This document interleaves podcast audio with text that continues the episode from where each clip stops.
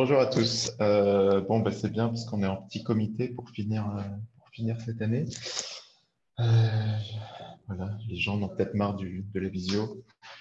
Ou alors mon cours est très mauvais, les gens, les gens ne viennent plus. Je pense que c'est pas ça. alors juste, donc c'est effectivement le, le dernier, euh, le dernier de ces trois petits cours d'introduction euh, qu'on a commencé donc en, avril euh, sur, le, sur les thématiques architecture et care.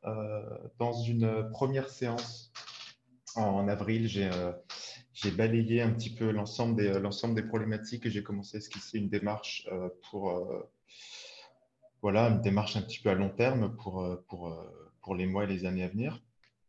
Euh, dans une deuxième séance, il y a un mois, euh, j'ai voulu partir d'une forme architecturale qu'on retrouve beaucoup dans l'architecture hospitalière, qui est l'architecture structure, euh, qui est une architecture très technique, très rationaliste, notamment en partant de, du dernier projet, grand projet parisien qui a été, qui a été décidé à l'hôpital Nord. Et j'ai essayé de comprendre un petit peu d'où venait, donner quelques éléments pour comprendre d'où venait cette, euh, cette forme et qu'est-ce qu'elle voulait dire. Euh, cette architecture de la, qui est un dispositif pour favoriser la flexibilité, pour favoriser les flux, euh, essayer aussi de la mettre en relation avec une certaine idée qu'on se fait du soin dans la société contemporaine. Et puis, ça nous a amené à un moment particulier, qui est le moment des années 60 et 70, qui est un moment très, très ambivalent, euh, parce qu'on est vraiment dans un moment du soin, pour paraphraser euh, Frédéric Worms, et c'est aussi un moment de l'architecture euh, qui, est très particulier, puisqu'on est à la fois dans une espèce d'apogée du modernisme, et en même temps l'amorce d'un déclin du modernisme, avec des critiques qui se faisaient de plus en plus entendues, qu'elles viennent du Tim Ten dont j'ai parlé, qu'elles viennent aussi de Charles Yanks, qui mettait en question la, signification même de l'architecture ou de critiques encore plus radicales type, euh, euh, Rudowski, avec son, euh, anti-architecture et l'idée de l'architecture sans architecte. donc aujourd'hui, je vais un petit peu essayer de compléter le portrait de ce moment des années 60-70 en montrant qu'il y a aussi au même moment des, des choses qui s'inventent à la fois côté architecture et côté soins, et en particulier côté architecture du soin, euh, et puis, dans un euh, deuxième temps, euh, pour aujourd'hui, je vais aborder quelque chose qui va être particulièrement important pour l'année prochaine, qui est autour de la notion de vulnérabilité, qui, vous savez, est centrale aujourd'hui dans les pensées contemporaines du soin. Je voulais l'aborder dès, dès, cette année parce que ça va être l'un des grands sujets de l'année prochaine, et pour voir notamment qu'est-ce que ça peut impliquer pour l'architecture de prendre en charge les vulnérabilités. alors, je vais partager mon écran.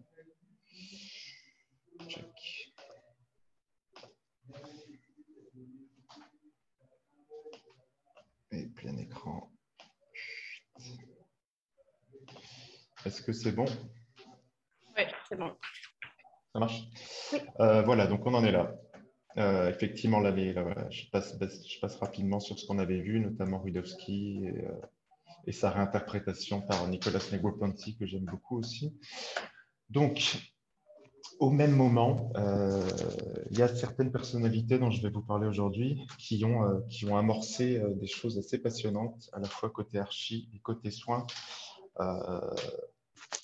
très clairement dans une, dans une critique de la, du modernisme.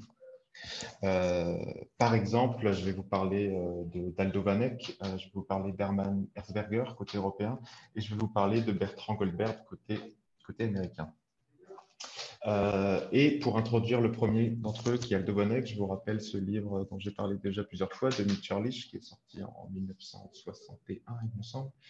1970, euh, pardon, euh, qui est le, donc le livre de, de, de Mitch Psychanalyse et urbanisme. il y a un passage qui, qui m'intéresse particulièrement, donc il fait, je vous rappelle notamment l'hypothèse que c'est à cause des problématiques foncières que la ville moderne pose un certain nombre de, questions et produit un certain nombre de névroses. Euh, et euh, notamment, à plusieurs reprises dans son, euh, dans son argumentaire, il, fait, il compare la, la, la situation entre la, cession d'une parcelle disponible à une compagnie d'assurance, à une banque, plutôt que d'en faire un terrain de jeu. Ça, c'est une très belle introduction pour parler de, donc d'Aldo Vanek, qui est un, architecte hollandais, qui est notamment très célèbre pour ses playground, donc ces terrains de jeu, qu'il a construit dans fin des années 40 et toutes les années 50. Il en a construit initialement plus d'une centaine dans la ville d'Amsterdam c'est intéressant parce qu'on est vraiment dans une logique. On était dans une époque de reconstruction d'Amsterdam. Donc, l'idée de la reconstruction de la ville après le trauma de la guerre est l'un des, et le point de départ d'ailleurs de l'argumentaire de, de. C'est les modalités de la reconstruction que Mitscherlich euh, dénonce. Et euh, Aldo a décidé que la ville d'Amsterdam de reconstruire, euh, donc il y a une logique de réparation aussi, de reconstruire ces terrains en y, en, y, implantant euh, des, euh, des, terrains de jeu donc qui occupent les terrains de vagues qui avaient été créés par, les, bombardements. Et donc, il y a tout un tas de choses. Il y en a, moins aujourd'hui, là, on existe encore. Mais ça, c'est une référence assez canonique de l'histoire de, l'architecture contemporaine, euh, avec notamment toute une réflexion sur, l'enfant dans la ville. C'est une réflexion qui a, traversé toute l'œuvre d'Aldo Vanek. Euh, et donc Aldo Vanek, c'était l'un des, euh, c'était l'un des grands, euh, des grands, des grandes figures de, ce Team 10 dont je vous ai parlé, je vous ai parlé la dernière fois. Aldo Vanek est l'un des fondateurs, donc qui ont été à la fois, à la fois en succession, mais surtout en rupture avec la doctrine moderniste portée par le Siam et par le Corbusier. Et puis Aldo Vanek, c'est quelqu'un qui s'est très très explicitement, de plus en plus en fait au fil des années, positionné contre, euh, contre ce que portait le SIAM, donc les congrès euh, internationaux d'architecture moderne, euh, notamment dans une, dans une critique d'une approche mécaniste et commerciale de, de l'architecture, de l'urbanisme et de, de l'aménagement de l'espace. Donc il est vraiment dans une, dans une, dans une critique de l'approche ultra-rationaliste portée euh, par les modernes. Et ça, ça par exemple, c'est un, statement qu'il a, fait, euh, qu'il a fait au SIAM. C'est quelque chose qu'il a, mis en, qu'il a mis en forme d'une certaine manière euh, au team, au SIAM numéro 9. donc, c'est le dernier avant, avant l'explosion des SIAM. Euh, puisque le SIAM numéro 10 a donné, euh, a donné lieu au Team 10, puisque 10 c'est le 10 du 10e, 10e SIAM. Euh, voilà, il a fait un diagramme qui est resté lui aussi, je vous montre, c'est un très beau document qui, est assez célèbre dans l'histoire de l'architecture, un espèce de diagramme manifeste pour, pour proposer des nouvelles bases pour l'architecture. Et puis, euh, et puis surtout, c'est pourquoi je, parle de lui, parce qu'il s'est positionné plus explicitement sur la notion de flexibilité, sur la notion de flux, qui, comme je vous le disais, était un petit peu la, la qualité principale que revendiquent les architectures structures, les architectures tramées qu'on retrouve euh, dans les, aujourd'hui beaucoup dans l'architecture hospitalière, mais aussi d'ailleurs un petit peu dans l'ensemble de la production architecturale contemporaine. Euh, il en fait une critique en disant que cette, euh, cette flexibilité qui, est censée répondre à l'intégralité des fonctions euh, imaginables, évidemment, c'est une, fausse, une fausse bonne idée et il ne faut pas qu'on la transforme en tant, que, en tant que langage. Ça ne peut pas devenir un langage architectural. voilà, comme il le dit, on ne peut pas se contenter d'un gant qui convient à toutes les mains, qui du coup n'accueille plus aucune, aucune main. Donc ça, ça renvoie à ce qu'on la digression que j'ai fait la dernière fois sur la possibilité du flux comme langage ou comme non-langage ou comme impossibilité du langage.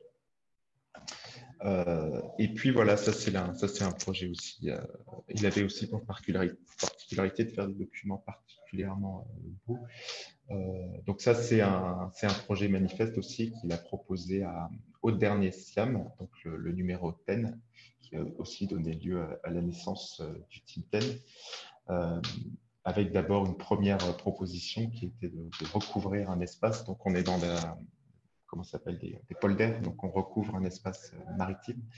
Euh, et puis, dans un deuxième temps, il vient créer, il crée une spatialité préalable pour venir ensuite euh, créer des espaces protégés, des espaces définis, puisque c'était l'idée d'aller à l'encontre d'un espace étendu, d'un espace illimité, d'un espace sans point d'accroche, au contraire, recréer des focalités, recréer des centres. Euh, et donc ça, ça rejoint un petit peu ce que je vous disais la dernière fois sur aussi la, manière dont les, géographes marxistes, euh, que ce soit Frampton, Harvey, euh, Lefebvre en, France, ont critiqué l'espace moderniste comme un espace qui n'a plus aucune centralité, qui n'a plus aucune qualité et qui est neutralisé. et cette idée de recréer des, des points focaux dans l'espace, des centralités. Ça, c'était, euh, là, c'est un projet qui peut nous intéresser un petit peu plus parce qu'on est dans, ce qu'on peut considérer comme un lieu de soins, on est dans un, orphelinat. C'est le projet le plus célèbre d'Aldo Hanek, euh, donc qui est un, orphelinat euh, à Amsterdam. Dont je vous montre quelques images pour ceux d'entre vous qui, ne connaissent pas, avec une, euh, idée très forte pour, pour, Aldo Vanek, qu'on retrouve particulièrement bien dans ce plan, c'est de, travailler sur la centralité, euh, non pas une centralité unique, mais une démultiplication, démultiplication des, euh, des, centralités. Donc on est à la fois dans une centralisation, mais dans un décentrement, dans ce qu'il appelle, lui, la, un mouvement centrifuge euh, de l'architecture. Donc, avec cette, voilà, cette obsession de créer des centres, de créer des points focaux dans un espace qui, euh, qui n'en avait plus, qui avait été complètement rendu équivalent euh, en tous ces points. Et ça, c'est quelque chose aussi sur, sur ce sujet-là. Je ne vais, pas vraiment parler aujourd'hui, mais il y a des, très belles analyses de Philippe Ariès qu'on peut mettre en lien avec ce que raconte ce que raconte sur, sur l'enfant dans la ville. Euh, Philippe Ariès, donc euh, historien, a, beaucoup travaillé sur l'enfant. Il a notamment fait un texte qui s'appelle L'enfant et la rue euh, en 79, qui, qui, je pense, pourra nous intéresser, sur lequel probablement je reviendrai un petit peu l'année prochaine. il y a une deuxième personnalité, un petit peu après, en Europe aussi, que j'aime particulièrement, et qui est encore un petit peu plus dans explicitement dans le sujet du soin, qui est Herzberger, euh, donc qui est un, est un architecte euh, hollandais euh, et qui va rejoindre un petit peu de manière encore plus, encore plus, encore plus claire la critique portée par Vanek sur la, notion de flexibilité et sur les architectures pensées pour les flux. donc, Herzberger était en fait l'étudiant d'Aldo Vanek. Il a, eu son diplôme sous la direction d'Aldo Vanek et lui aussi fait partie du Team 10, mais dans la deuxième génération d'architectes qui a constitué le, groupe de, travail. Euh, et par ailleurs, il a, il, a, il, a, travaillé dans la revue Forum avec Vanek aussi, qui est un petit peu la grande revue de cette, cette période contestataire euh, de l'architecture. Et il est ce qu'on appelle un structuraliste, qui était une autre, un mouvement de l'architecture de cette époque-là, qui allait à l'encontre de, de la doctrine moderniste. Euh, lui aussi, il a écrit euh, des textes très, très, très, très intéressants et assez beaux sur la notion de, contre la notion euh, de flexibilité, où il va un petit peu plus loin en disant que travailler une architecture flexible, c'est ne pas, ne pas oser s'engager, donc refuser d'accepter la responsabilité de dessiner un espace. Et donc, ça ne peut pas être la solution à n'importe quel problème. Euh, et, du coup, ça devient la, solution à, aucun à aucun, aucune des situations. Euh, et je, trouve que cette formulation est intéressante de parler en termes de responsabilité de l'architecture et d'engagement. Ça, c'est des choses qui sont intéressantes par rapport à ce qu'on entend aujourd'hui sur, euh, les questions du soin, du soin et du care.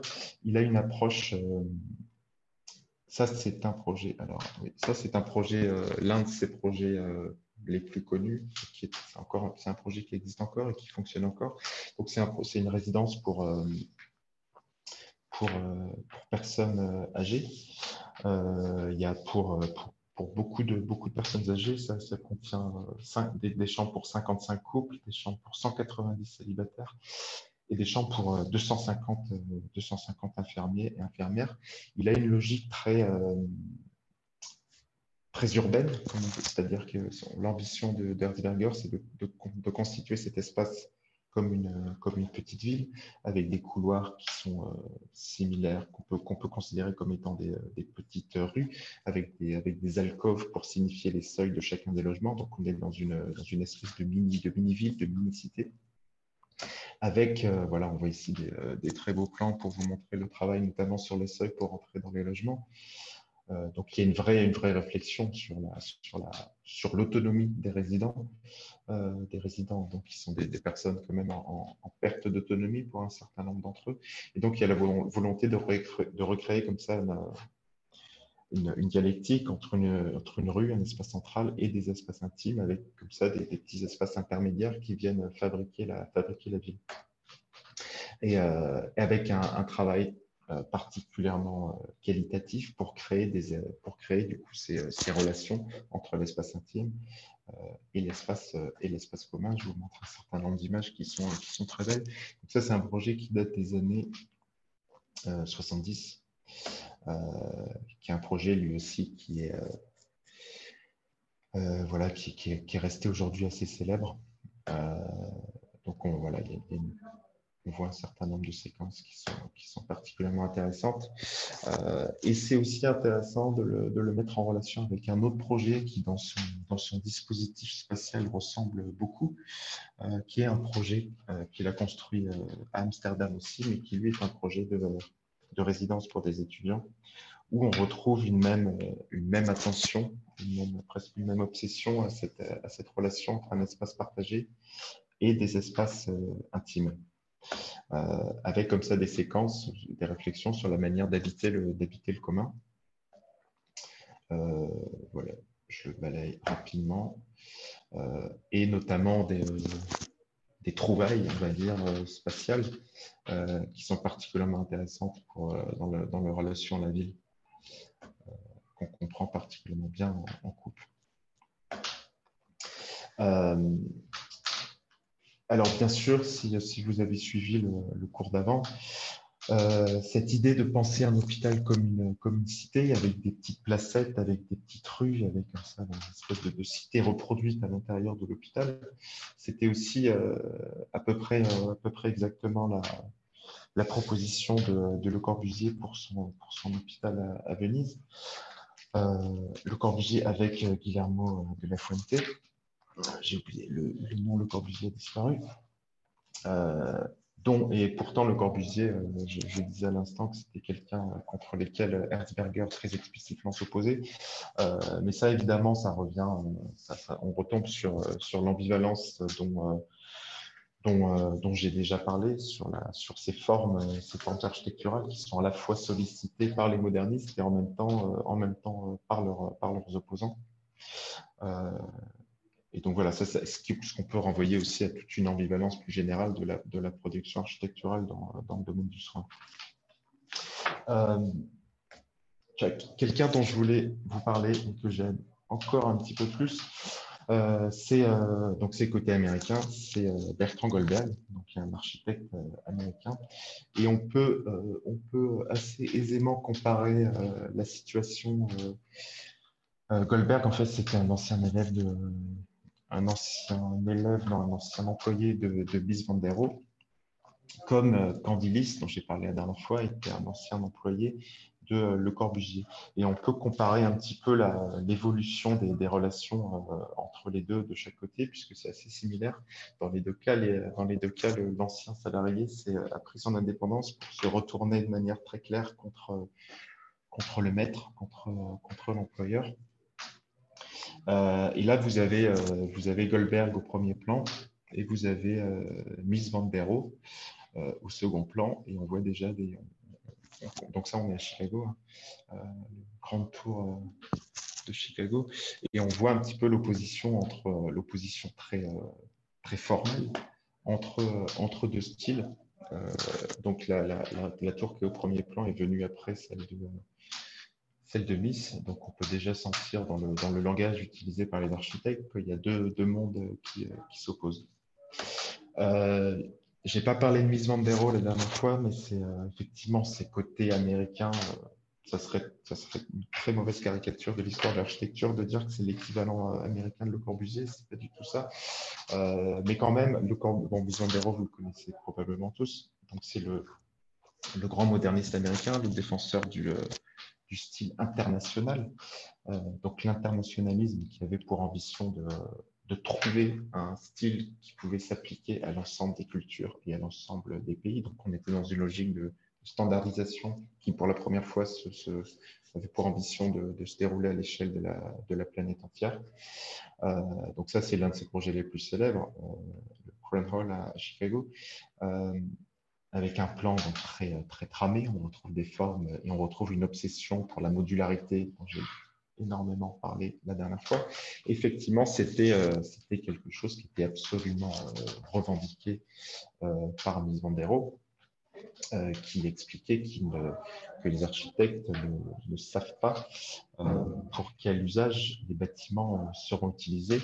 Donc, il faut trouver un système qui rend possible l'usage en, tant que, salle de classe, en tant que workshop, en tant que, laboratoire. Et ça, ce sont des choses qu'on retrouve à peu près exactement dans les mêmes termes euh, dans les cahiers des charges aujourd'hui pour beaucoup de programmes, y compris pour les hôpitaux, qui doivent pouvoir se transformer d'un usage, usage à un autre.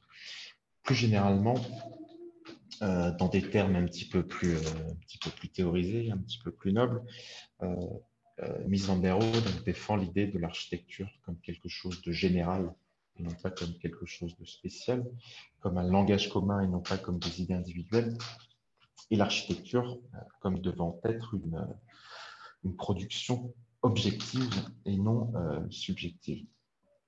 Euh, c'est quelque chose qu'on retrouve aussi, par exemple, chez, euh, euh, Walter Gropius, donc, qui est un architecte qui date un petit peu de la génération d'avant, qui est le fondateur du, Bauhaus, qui parlait lui aussi de la nécessité de créer ce qu'il appelait un espace universel flexible pour répondre à cette, nouvelle situation qui est que l'architecte ne connaît plus les fonctions euh, pour lesquelles son bâtiment va, va, être, euh, va être utilisé. Donc, il en parlait déjà plus tôt, en 1958. Mais déjà, euh, Gropius avait quand même senti qu'il y avait un énorme risque dans cette nouvelle situation un énorme risque de, monotonie, euh, de monotonie de la ville contemporaine et de monotonie des architectures contemporaines. Et c'est précisément cette monotonie qui, euh, selon euh, Mitscherlich, dans Psychanalyse et Urbanisme, était la responsable de nouvelles pathologies mentales liées à la forme et à l'habitabilité ou l'inhabitabilité des grandes villes. et donc, cette le risque de monotonie, euh, pour Gropius, il était justement peut-être contré par un changement de registre euh, que justement il a vu euh, à Chicago en, découvrant le travail de, Goldberg. Donc ce que, ce a appelé, ce que, Goldberg lui-même appelé la construction coquille, donc shell en anglais, qui était aussi un autre système, euh, ça c'est très important de, le comprendre aussi pour, avoir une idée de l'histoire, c'était aussi un autre système de construction euh, technique, puisqu'avec les modernistes, avec en particulier Mandero, mise Mandero, pardon, on était dans le recours à l'acier. et puis Goldberg a remis au bout du jour ce qui avait un petit peu disparu à ce moment-là, qui était le, le béton.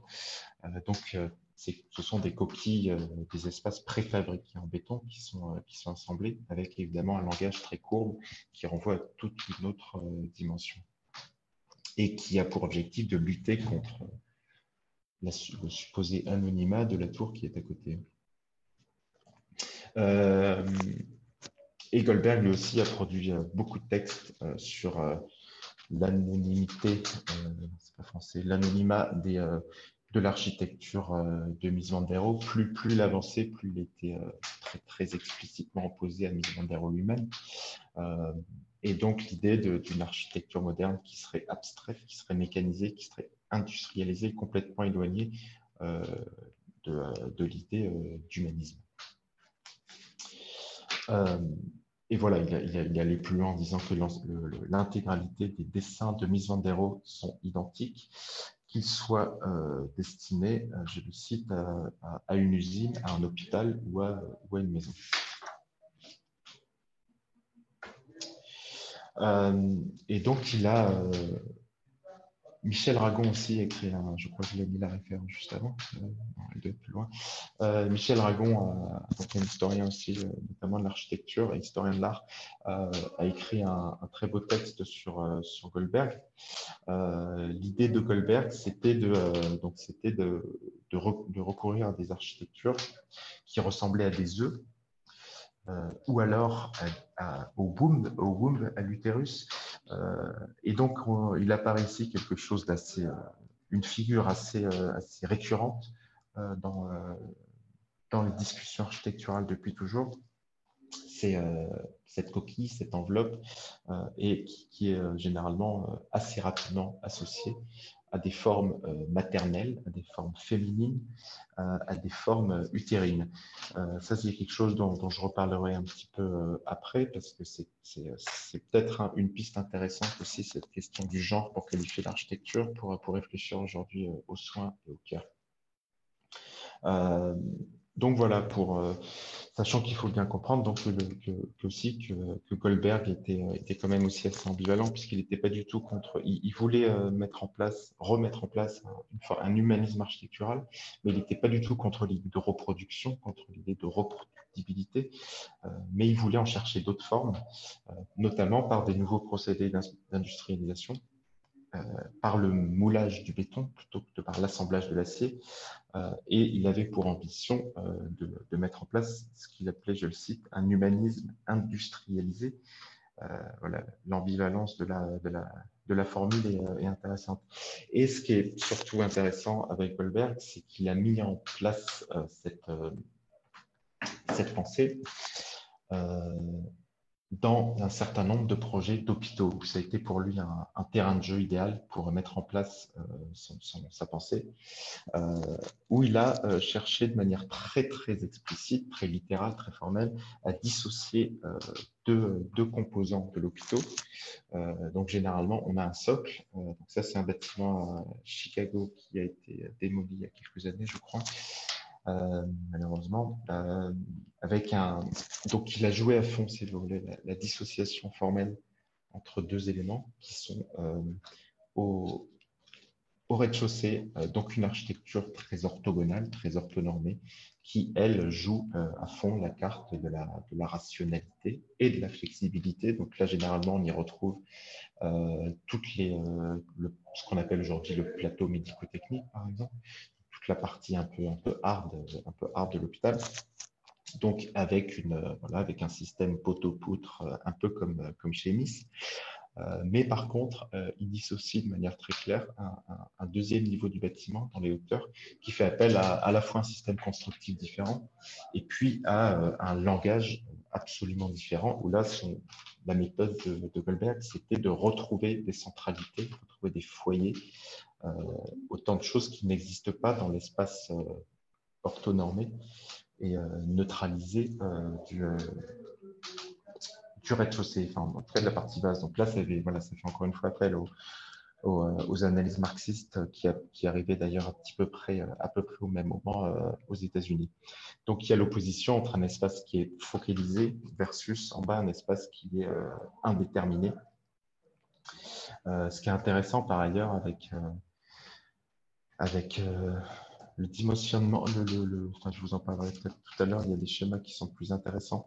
Mais euh, Goldberg a travaillé avec euh, Edward T. Hall, dont j'ai parlé, je crois, dans le premier cours, qui est un sociologue américain assez important dans l'histoire de, l'architecture contemporaine, qui a notamment travaillé sur la notion de proxémie, c'est-à-dire la notion de trouver les bonnes distances dans un groupe des distances intimes, distances sociales. Et c'est quelqu'un qui est assez intéressant à lire aujourd'hui avec, tout ce qui, avec toutes les réflexions sur la distanciation, euh, distanciation sociale. Donc voilà, il a fait. Euh, on voit ici d'autres documents où on montre cette, euh, qui montrent bien cette dissociation entre deux éléments.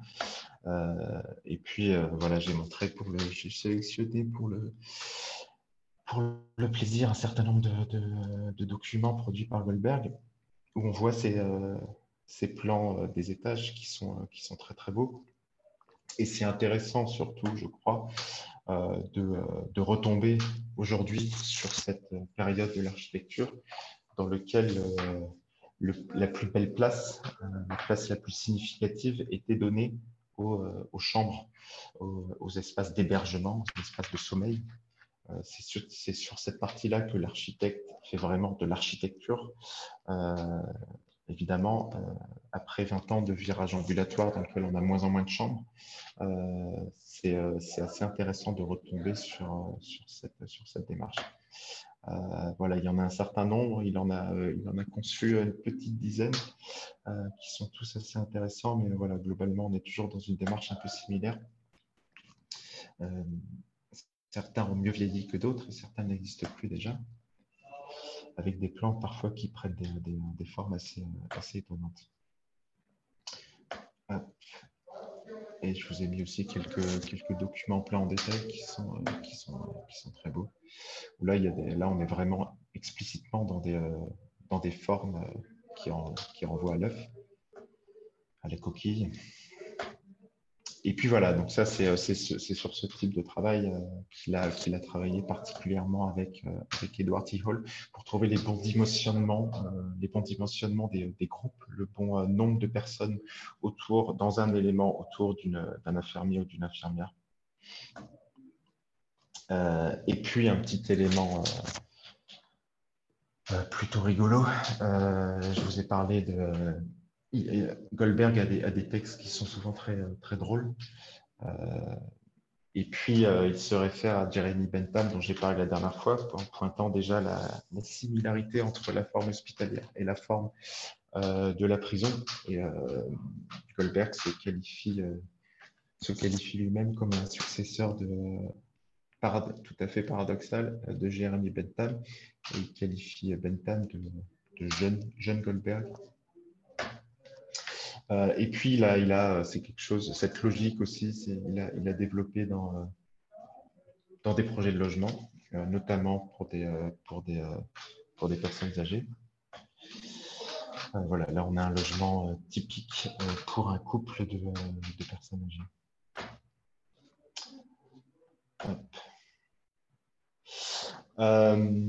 ce que ces deux architectes-là, que ce soit Vanek euh, à, droite, ça c'est un autre document qui correspond à, un pavillon qu'il a construit dans un parc et, euh, Goldberg, à, gauche. Euh, ces deux, ces deux, m'intéressent particulièrement, non pas parce qu'ils sont dans une, une espèce d'annulation radicale probablement un petit peu excessive de la, de la figure de la trame qui renvoie, qui renvoie au mouvement, qui renvoie au déplacement, qui renvoie à la possibilité de l'homme, de possibilité offerte à l'homme de parcourir le monde et n'être pas, d'être pas enraciné euh, toute sa vie euh, à, un même, à un même point. Euh, tous les deux, chacun à leur manière, Goldberg en, Goldberg en superposant très littéralement les deux figures, ou Van Eyck en, en déformant la première figure pour aboutir à la deuxième, euh, les deux semblent superposer à la fois ces deux espaces, superposer la, figure euh, de la trame avec des dispositifs qui cherchent à recentrer, qui cherchent à refocaliser au sens tout à fait euh, géométrique du terme. C'est intéressant de, dire ça parce qu'on retrouve aussi toute la, toute la complexité quand même de la situation et la nécessité qu'il y a en fait de créer, de créer les deux dispositifs, à la fois la possibilité de la mise en mouvement et la possibilité de fabriquer des points d'accroche. Et là, en fait, on, retrouve avec ces exemples, et là, l'architecture hospitalière ne fait que euh, illustrer euh, une dialectique euh, sans âge de l'architecture, qui est celle que, par exemple, Ricoeur a nommé la dialectique de l'abri du mouvement, donc la possibilité de pouvoir s'arrêter, la possibilité de pouvoir se déplacer, et qu'on peut lire, là je le fais très rapidement, mais peut-être que je le ferai plus longuement l'année prochaine, parce que c'est une lecture, c'est une lecture magnifique, qui est celle que Jean-Pierre Vernant propose en, allant chercher euh, des auteurs de la, pensée archaïque grecque, qui est la, dialectique entre Estia et Hermès. Euh, Estia qui est gage de fixité, d'immutabilité, de permanence, et Hermès qui lui est le, dieu de l'étendue terrestre. C'est à, à la condition de l'existence de cette dialectique, plutôt que de choisir un camp, que, je cite Vernant, l'espace humain s'oriente euh, et s'organise. Donc on a avec ces deux démarches architecturales, euh, il me semble des illustrations intéressantes de cette euh, dialectique éternelle entre abri et mouvement, qui est aujourd'hui intéressante, il me semble, à, réintégrer dans les, discussions sur l'architecture, en particulier du soin, et en particulier avec cette, puisqu'on peut le reformuler en termes très tout à fait contemporains et pragmatiques, entre d'un côté l'ambulatoire et de l'autre côté l'hébergement, l'hospitalisation. Euh, il y a un autre, un élément pour caractériser, euh, pour caractériser la, avoir une image un petit peu plus complète sans être jamais vraiment complet de ce moment des années 60-70. Euh, il faut noter aussi, j'ai noté la, dernière fois, on a, on a, parlé de, il y a Canguilhem qui a sorti son livre à ce moment-là en 66, il y a Foucault qui a sorti l'histoire de la folie entre autres en 60 et puis, il y a quelqu'un particulièrement, particulièrement, important qui est Goffman. Euh, donc, Goffman, sociologue de l'école de Chicago. Euh, j'ai parlé la dernière fois de son livre euh, le plus célèbre et un petit peu plus facile, qui est la, mise en scène de la vie quotidienne, dans lequel il fait l'hypothèse que l'ensemble de l'organisation de la cité est réglé par un certain nombre de règles, un petit peu comme dans un théâtre, euh, dans lequel chacun, chacun joue un rôle. Ça retrouve un peu, on retrouve un peu des analyses de Norbert Elias qui sont un peu similaires. Mais il a surtout, euh, il a surtout pour nous sorti ce livre euh, très très impactant qui est Asile, dans lequel il, il définit la notion d'institution totale, dont je vous ai mis une définition. Et j'aime bien la deuxième, un contexte moral peu sérieux, mais dans lequel tout ce qui se passe est étrangement amplifié, parce qu'en fait, il fait, euh, il fait lui-même référence à son, euh, à, son hypothèse de, de, la mise en scène de la vie quotidienne. Donc, un, endroit, l'hôpital, dans lequel euh, chacun est assigné un rôle, mais un rôle que chacun joue avec exagération, euh, chaque, dans lequel chaque tout est surjoué. Euh, et puis pour lui, l'institution totale, ça, englobe, euh, ça englobe l'hôpital, ça englobe l'asile, mais ça englobe aussi la prison, ça englobe le camp de concentration, mais aussi le couvent.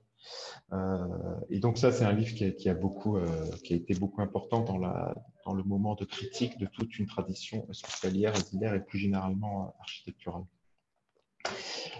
et puis à ce même moment, il y a aussi tout l'héritage qui est déjà en train de malheureusement de, toucher. Enfin, on est, déjà un petit peu dans, le, dans la fin d'une époque qui est celle de la psychothérapie euh, institutionnelle avec des expériences aujourd'hui qu'on observe souvent avec un petit peu de nostalgie tant elles ont pour la plupart euh, disparu.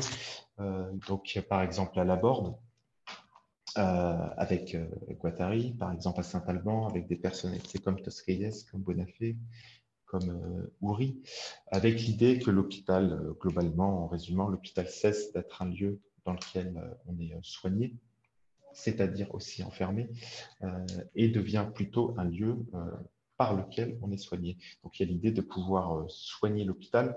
Et donc ça, ça a donné toute la psychothérapie institutionnelle, thérapie sociale, avec cette idée d'ouvrir sur la cité, et cette idée aussi de penser l'hôpital comme une cité, euh, ce qui peut faire d'ailleurs référence au, modèle du village euh, Alzheimer dont j'ai parlé dans le, premier cours, qui est un petit peu une, une, réinterprétation de, ça.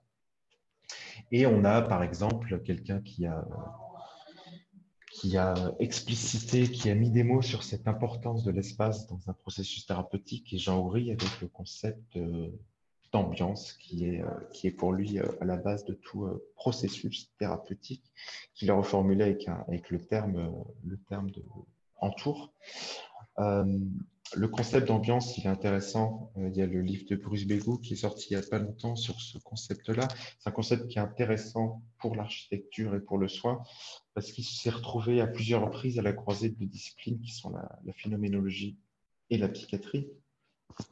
Euh, par exemple, il y a un article euh, d'Arnaud Vallée qui est sorti il y a, quelques semaines.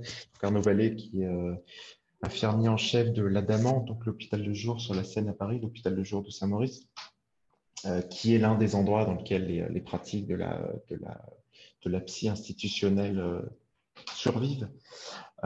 et qui a sorti un article il y, a, il quelques temps dans lequel il fait, lui, à son tour, le lien entre le, par exemple l'ambiance chez, euh, chez Bruce Begou et l'ambiance euh, chez, euh, chez certains, dans, dans, la littérature psychiatrique, par exemple avec un livre célèbre de Minkowski, Le temps vécu, et aussi avec quelqu'un comme Blankenburg, qui lui aussi parle d'ambiance, et un article plus précis qui est lui qui est beaucoup plus centré sur la, sur la, sur l'usage de ce terme dans la psychiatrie, un article de Bruce Begou qui s'appelle L'ambiance Comora et puis, il y a ce, livre que je, vous, conseille, même si je l'ai trouvé un petit peu difficile, de, Bruce Bego euh, sur, euh, sur le concept d'ambiance dans lequel la question du soin, la question de la santé mentale est, particulièrement présente.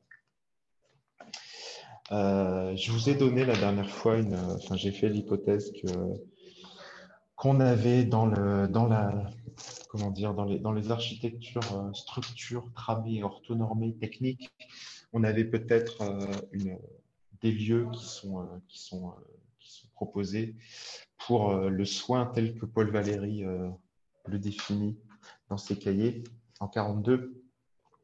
donc c'est dans une architecture machine. le malade est une collection de fiches et le médecin est un automate.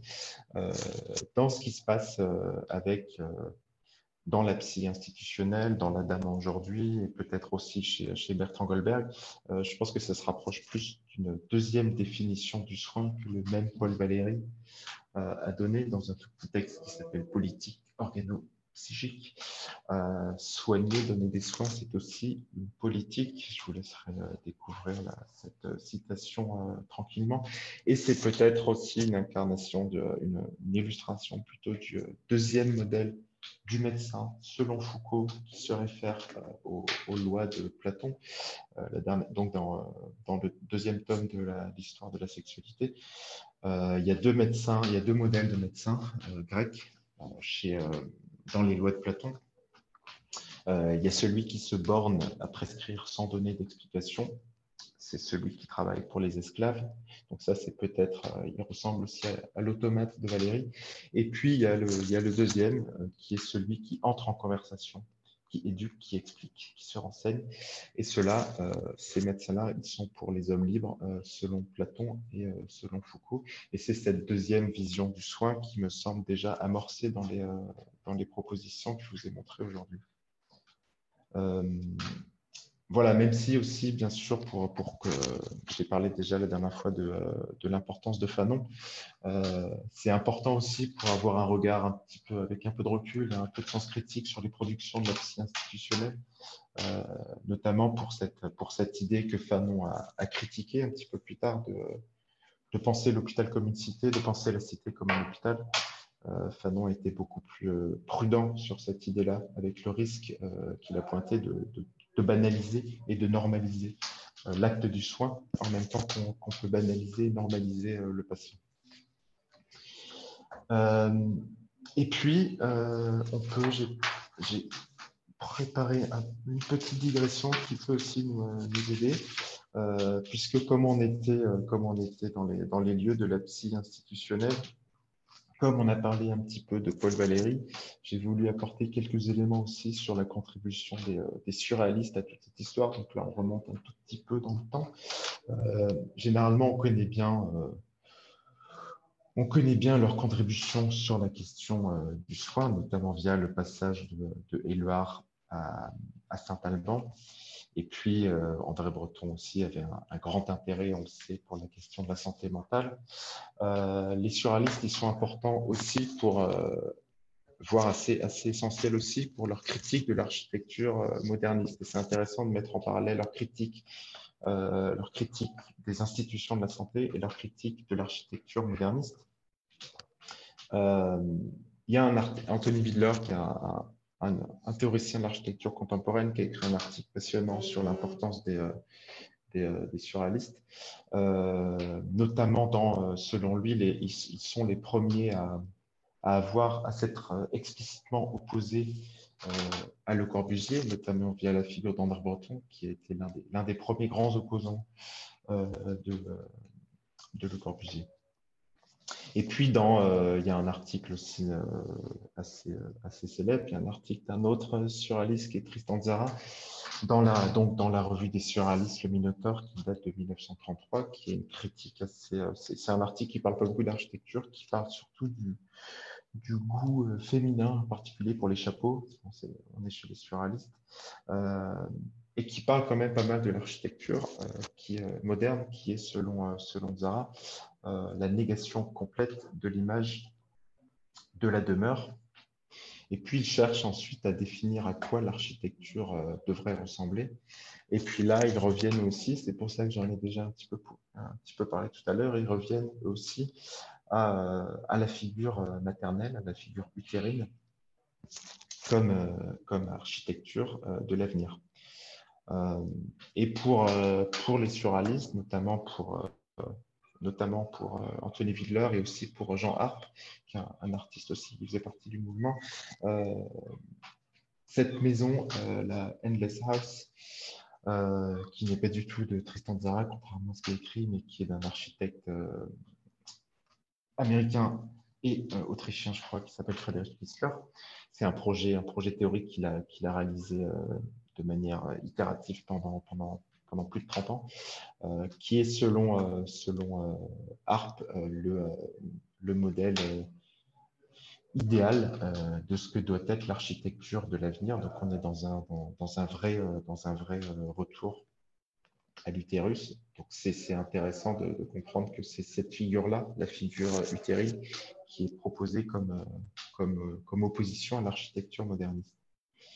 Euh, et puis, il y a un autre article aussi, un autre texte que j'aime beaucoup, lui aussi publié dans le Minotaur, juste euh, quelques années après, en 38, qui est euh, un article de Matej Shauran, qui lui aussi propose un habitat au cœur de nos mers, je le cite, et qui est très clairement contre la vision rationaliste de l'architecture. Matej Shauran, c'est le, le père de Gordon Matta Clark, et ce qu'on apprend aussi chez, euh, chez Willer, euh, dans l'article d'Anthony Willer, c'est que c'est le titre de, l'article, Mathématiques sensibles, euh, et une, une, référence à la mathématique raisonnable, qui était un terme qualifiant l'architecture dans le langage de Le Corbusier. C'est en opposition à Le Corbusier que Matta a décidé d'appeler son article Mathématiques sensibles. Donc on voit un, on voit chez, euh, chez ces gens-là un, retour à l'architecture, euh, l'architecture comme coque, comme peau, comme coquille, en réaction à l'architecture moderne, euh, moderniste, qui du coup, en réaction, serait une architecture masculine, paternelle, voire phallique. Et ça, c'était effectivement aussi la lecture de, de Lefebvre dont j'ai parlé la dernière fois, qui donc le l'un des géographes marxistes côté français les plus, euh, importants, euh, qui lui aussi appelle un, en appelle un renversement de l'espace phallique et à l'émergence euh, de l'espace utérin, même si, même si Lefebvre lui-même émet aussi quelques réserves sur les conséquences comment dire, épistémologiques de cette euh, lecture euh, genrée euh, de l'architecture. Et lui aussi en appelle à la production, surtout, c'est peut-être ça le plus important, indépendamment de la métaphore maternelle, la production de, centralité, la production de focalité plutôt qu'un espace indéfini, total et, continu. c'est intéressant peut-être aussi pourquoi je voulais rapporter cette, cette idée du genre, euh, qui, est prise comme point de départ pour poser une pensée, mais qui après aussi est remise en question parce qu'on se rend compte qu'elle peut être limitative. Euh, c'est peut-être, euh, c'est aussi un petit peu ce qui s'est passé dans la manière dont le, dont a été posé par, par, les, par certaines théoriciennes américaines. D'abord avec une référence très directe au genre, et puis avec une, prise de distance par rapport à cette hypothèse de départ. et puis pour finir, euh, j'avais décidé de ne pas être trop long aujourd'hui. Euh, je pense que je vais y arriver. Je voulais euh, poser déjà quelques éléments sur, l'un des concepts clés qui occupe aujourd'hui beaucoup de personnes et qui va nous occuper un petit peu l'année prochaine pour voir les conséquences en termes d'architecture. Euh, c'est sur la notion de, vulnérabilité, la dialectique vulnérabilité-autonomie. Euh, ce n'était pas non plus complètement, euh, complètement incohérent avec ce qui a été dit avant, puisque je vais essayer de vous montrer que cette notion-là a aussi à voir avec la question maternelle et avec la question du genre. je vais faire un petit rappel, peut-être que pour certains d'entre vous, c'est des choses qui sont connues, mais sur la notion de, vulnérabilité, euh, dans les pensées contemporaines du soin et du care. Euh, c'est quelque chose qu'on trouve donc dans le livre de, de. Euh, le care est très clairement posé comme, un concept qui, s'oppose à, l'idée d'autonomie. le care est par sa nature même un défi à l'idée d'individus entièrement autonomes.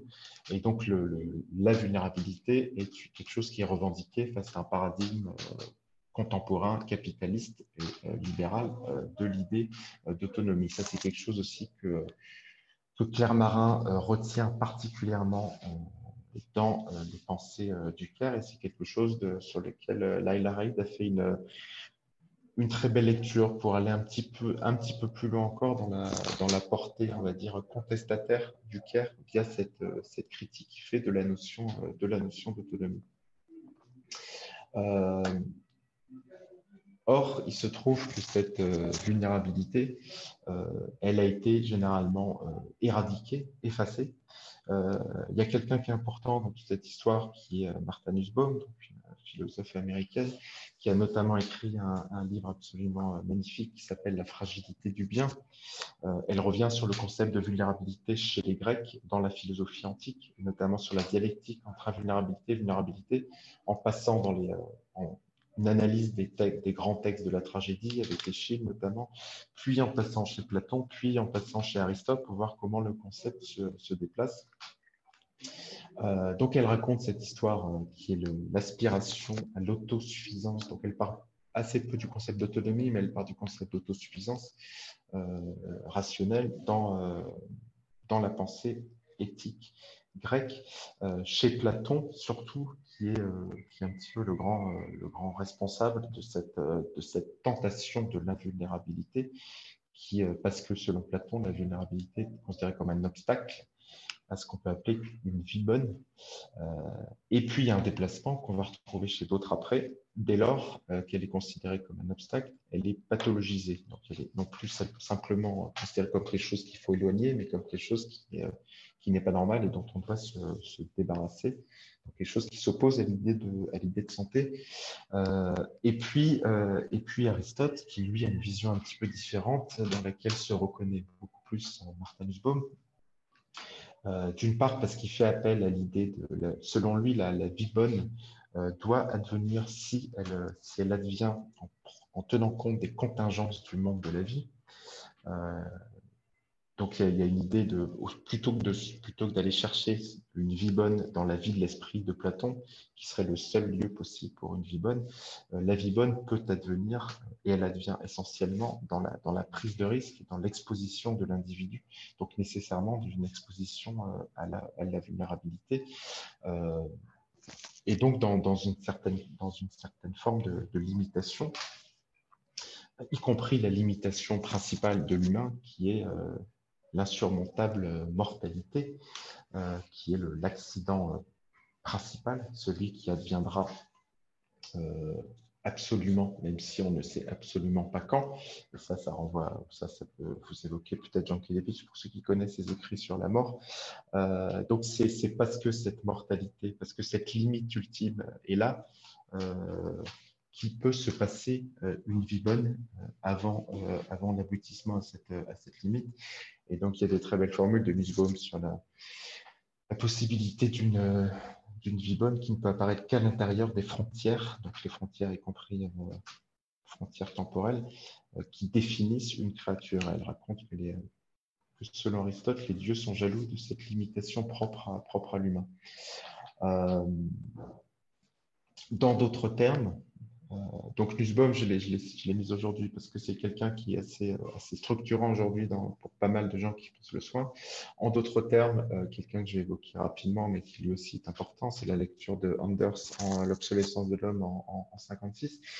Ce qui est intéressant avec lui, c'est que euh, son idée, c'est que la mortalité humaine n'est pas tellement insupportable en tant que telle, mais elle est insupportable en tant qu'elle est mise en concurrence avec l'immortalité des objets, euh, des artefacts, des productions euh, humaines. Donc c'est là qu'on peut, qu'on peut, retomber sur la question architecturale. Euh, l'immortalité des artefacts architecturaux, c'est peut-être ça qui pose problème, plus que la mortalité en elle-même de l'humain. Donc c'est ce que c'est ce que Anders appelle un retard, plus, plus généralement un décalage prométhéen entre l'homme et ses créatures créatures au sens des les, produits qu'il fabrique, euh, donc le, caractère périssable de l'homme, euh, dont l'homme est, euh, jaloux. et puis surtout, ce, qui est intéressant aussi avec, avec Anders, c'est que ce rejet de la mortalité, c'est plus en avant en fait un rejet de, de, ce qu'il appelle rejet de l'être né, c'est-à-dire la, honte prométhéenne, encore une fois, la honte de devoir son existence à quelqu'un d'autre, c'est-à-dire à la mère. Euh, donc, à la base de la vie humaine, il y a une non-autonomie existentielle et absolue qui fait que l'humain n'est pas né de lui-même, mais il dépend à sa naissance de quelqu'un d'autre euh, qui, lui a, qui lui a donné la vie. Et donc, ça, c'est la.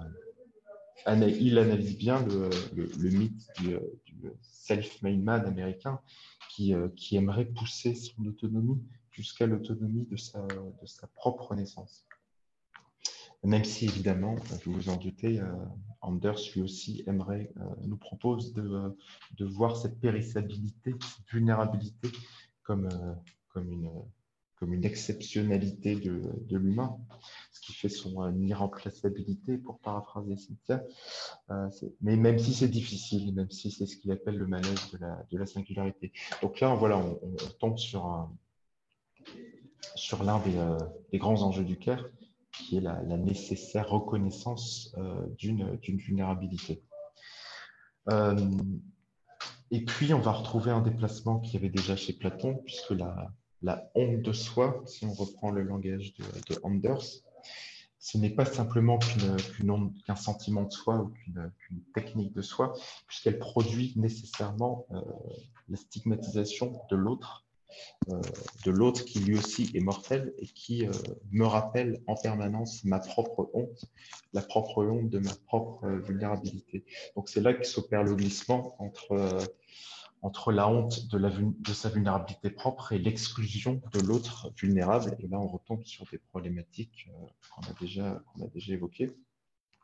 Euh, il y a une lecture que j'aime bien, qui est celle de, de Simon Koch, qui notamment s'appuie beaucoup sur, euh, le travail de, de Finnicott, donc Simon Koch, qui est, psychanalyste, qui insiste beaucoup sur cette vulnérabilité de l'autre qui me rappelle la mienne, qui du coup menace mon intégrité et menace l'intégrité de toute, euh, de toute l'espèce humaine. C'est quelque chose que Winnicott, a, que a, pas mal travaillé, lui, en parlant même du fait que se montrer comme faible devant l'autre, c'est euh, d'une certaine manière euh, faire preuve d'agressivité vis-à-vis de l'autre. Et puis, il y a, ça, je, je, vous ai mis aussi, c'est toujours le même livre de Claire Marin que je fais référence, qui, qui a c'est pas mal référé au travail de Simone Corf. Et puis, il y a un livre aussi qui parle bien de ça, qui est un livre de Michele Martano, Penser le corps, qui fait, euh, qui assez bien le lien entre, euh, un refus d'une vulnérabilité propre et une stigmatisation euh, de l'autre vulnérable. Donc, on retombe une nouvelle fois sur, cette, sur, cette, sur l'une de ces hypothèses du CARE, qui est la, la possibilité d'une acceptation de, la, de la vulnérabilité. Il y a par exemple ce texte de, de, de, de Pierre Bétrémieux, pardon, euh, qui fait, qui est intéressant. C'est un qui fait. Euh, il parle notamment de Lévinas et Ricoeur, dont je parlerai plus peut-être la prochaine fois, sur l'idée d'une fragilité qui est existentielle et une vulnérabilité qui est à la base même de tout projet euh, politique et de tout projet humain et de tout projet de cité. Et puis, euh, il parle un petit peu de Martha Nussbaum et d'une autre personne dont je n'ai pas parlé aujourd'hui, mais qui est, assez structurante pour, pour beaucoup de gens aujourd'hui, qui est Amartya Sen. Et l'impératif, donc, vers laquelle un peu tout ça converge, qui est d'une cette idée de remettre les personnes vulnérables euh, dans la sphère publique et la possibilité qui est bien travaillée par Amartya Sen particulier, qui est de, conjuguer vulnérabilité et capacité, cette notion de capability que Claire Sen connaît bien et a, particulièrement bien développé.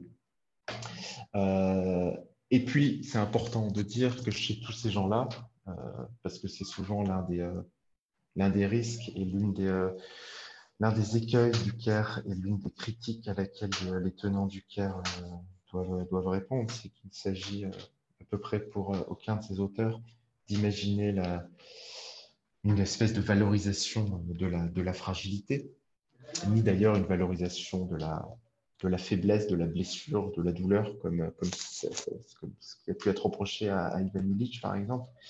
Euh, on, retrouve par exemple chez, euh, chez Nussbaum qui parle, qui fait bien la différence entre des vulnérabilités qui sont existentielles et qui sont productrices d'une vie bonne et les vulnérabilités qui sont dépourvues de valeur, euh, notamment lorsqu'elles sont produites par, un système d'assujettissement à un autre.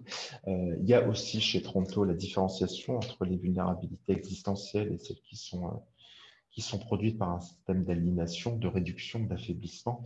Et donc, on retrouve en fait peut-être ce qui est le mieux résumé par Ricoeur, qui est cette dialectique sans âge entre autonomie et vulnérabilité. Euh, et puis pour finir, pourquoi je pourquoi j'ai parlé de ça aujourd'hui Euh, et pourquoi je pense, euh, mais ça sera à mieux travailler l'année prochaine, que ça peut avoir un impact pour l'architecture, puisqu'on a parlé par exemple avec Anders euh, de ces objets qui cherchent d'une certaine manière à, faire une forme de, de, compensation, ou ces objets, pour reprendre plutôt le lexique de Nussbaum, qui cherchent, qui permettent à l'homme de transcender sa vulnérabilité, ou de fabriquer une forme de, déni l'architecture probablement est le plus efficace et le premier euh, le premier de ces outils utilisés par l'homme pour, euh, pour transcender sa vulnérabilité. Euh, il y a énormément de, possibilités de, de références là-dessus. J'ai juste pour cette fois choisi Bataille parce que j'en ai parlé un petit peu la dernière fois déjà, euh, notamment via la, via la lecture qu'en fait euh, Ollier, Denis Ollier. Euh, il y a un texte qui est, assez beau de Bataille qui s'appelle L'Amérique l'Amérique disparue, dans lequel il fait l'hypothèse de l'architecture comme un masque qui recouvre la mort. Euh, la mort est cachée par l'architecture en même temps que la mort est prise en charge par l'architecture. Et ça, ça renvoie en fait à tout le modèle, le modèle du, euh, monument dans l'histoire de l'architecture qui, euh, permet à, l'être humain de, contourner la question, de contourner les questions de vie ou de mort en, déplaçant la, excusez-moi, il y a un de côté, ça va passer, en déplaçant, en transférant euh, dans la pierre euh, la question de la mortalité ou de l'immortalité et en, pétrifiant d'une certaine manière la, vie humaine dans, dans l'architecture qui elle-même euh, devient immortelle. Donc il y a un espèce de, transfert de la question dans l'architecture et l'acquisition par l'architecture d'une forme de longévité euh, d'immortalité que l'enveloppe organique de l'individu lui, euh, lui interdisait. Donc on, a un déplacement dans une autre forme d'enveloppe qui n'est pas soumise euh, aux lois biologiques. Et donc ça, on retrouve un, sujet sur lequel je vais, je vais longuement revenir l'année prochaine, qui est le, déplacement d'un corps vers un autre, qui, qui, a eu des, des illustrations, des incarnations très nombreuses dans l'histoire de l'architecture et qui a donné lieu assez rapidement à une, métaphore euh, entre l'architecture et le corps, qu'on voit par exemple dans des, dessins de Giorgio Martini, euh, il y a comme ça une espèce de transfert des questions, de, questions vitalistes et des questions euh, de mortalité dans la pierre pour se débarrasser de cette, transcender cette vulnérabilité inhérente à, l'humain. et donc ça, ça renvoie, ça renvoie plus généralement à l'idée de, de l'architecture en tant que, en euh, l'architecture en tant que tombe plutôt que boom, euh, c'est notamment une idée qui est. Euh... Attendez, je vais juste dire aux gens de faire un peu moins de bruit, et puis je reviens une seconde, si j'arrive.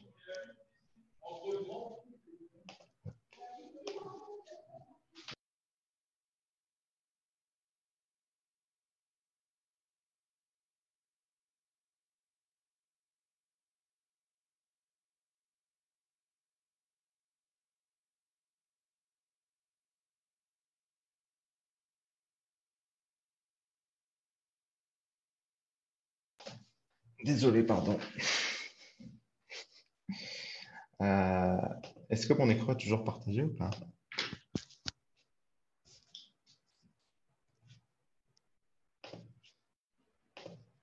Est-ce que mon écran est encore partagé? Oui, oui, c'est bon, c'est bon. Oui, pardon, ok. Je suis désolé, petite interruption, j'ai presque fini.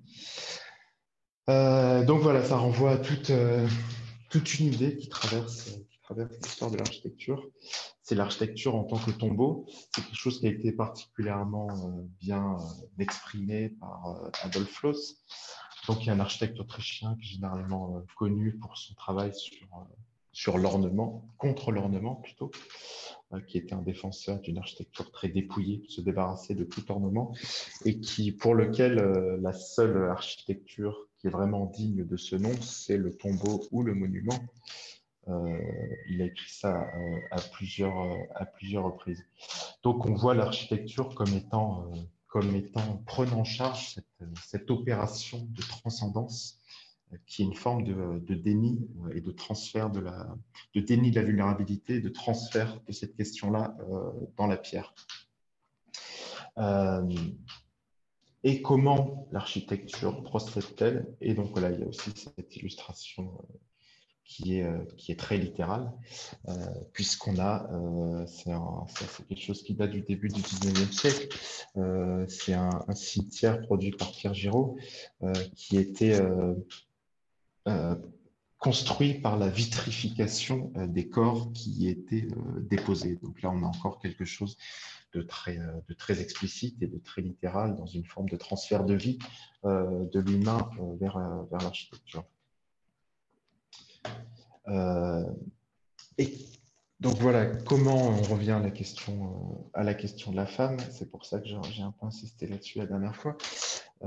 L'architecture qui tue l'humain pour pouvoir vivre, ça c'est une grande question qu'on retrouve dans beaucoup de, récits initiatiques. Euh, on le retrouve euh, par exemple dans une légende roumaine fondatrice de, la pensée de l'architecture.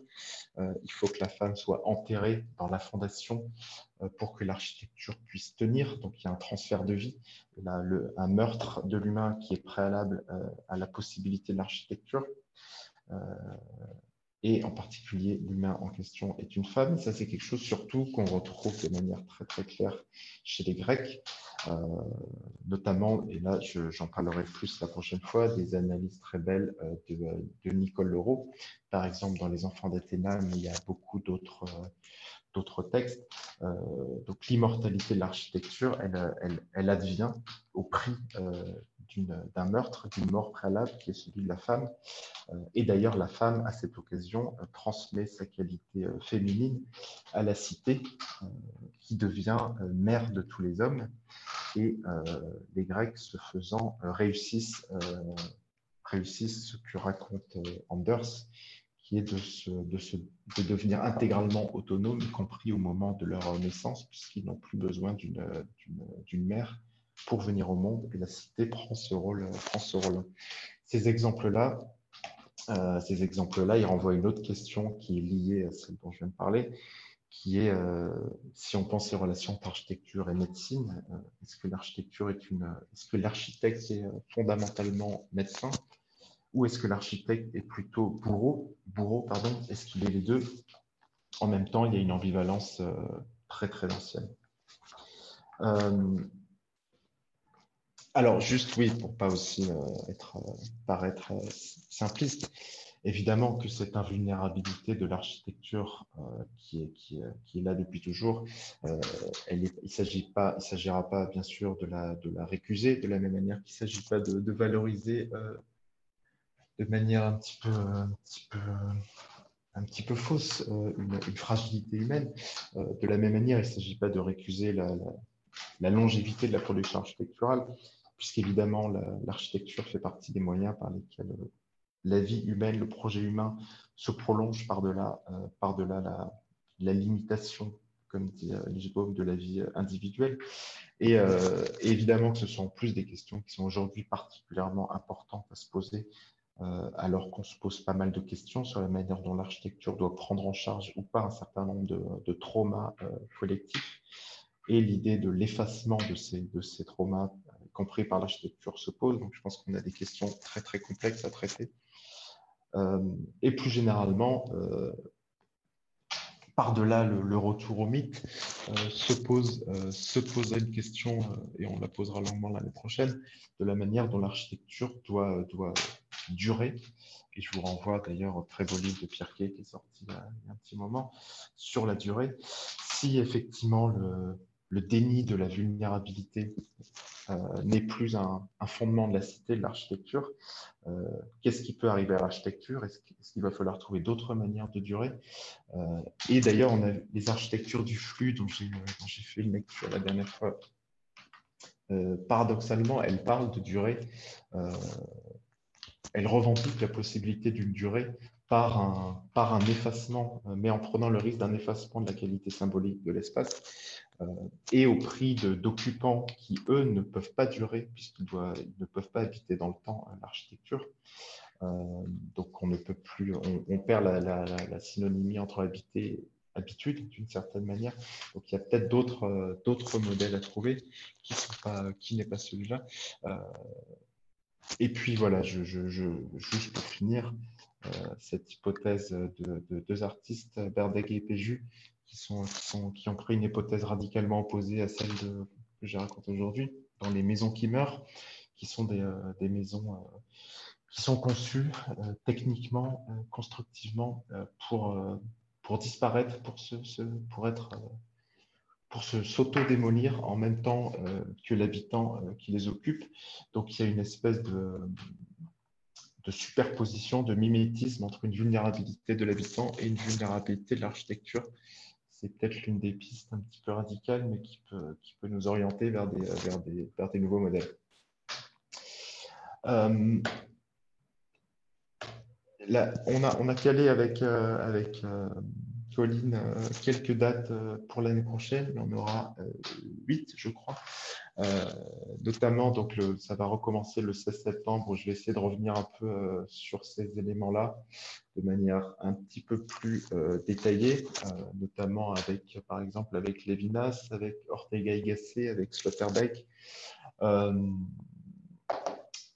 Et puis, et notamment pour essayer de revenir assez rapidement sur quelque chose qui m'intéresse beaucoup, c'est la, possibilité d'associer euh, le travail de l'architecture et le travail du, euh, médecin, euh, et mais avec déjà une ambivalence qu'on retrouve chez les Grecs, qui est l'architecte comme bourreau plutôt que comme médecin, ce qui renvoie à toute l'ambivalence de l'acte du soin. Il y aura une deuxième séance pour laquelle j'ai invité Donato Severo, qui est professeur à l'école d'architecture de Val-de-Seine, euh, qui va notamment, euh, qui est donc grand spécialiste de l'architecture hospitalière et qui parlera notamment de Paul Nelson, qui est un architecte, euh, un très bel architecte, qui a notamment construit l'hôpital américain de, Saint-Lô. Et puis, il y a huit, séances qui vont suivre avec un certain nombre de thématiques que j'avais déjà annoncé dans mon premier cours. Je n'ai pas, pas, actualisé la slide, on est toujours un petit peu dans ces, dans ces thématiques qu'il va falloir détailler un petit peu plus l'année prochaine. Euh, et puis, j'ai voulu faire un cours un tout petit peu plus court que d'habitude pour éventuellement recueillir des, des remarques ou des envies euh, pour euh, des propositions pour, pour l'année prochaine. Et puis, je vais couper mon écran.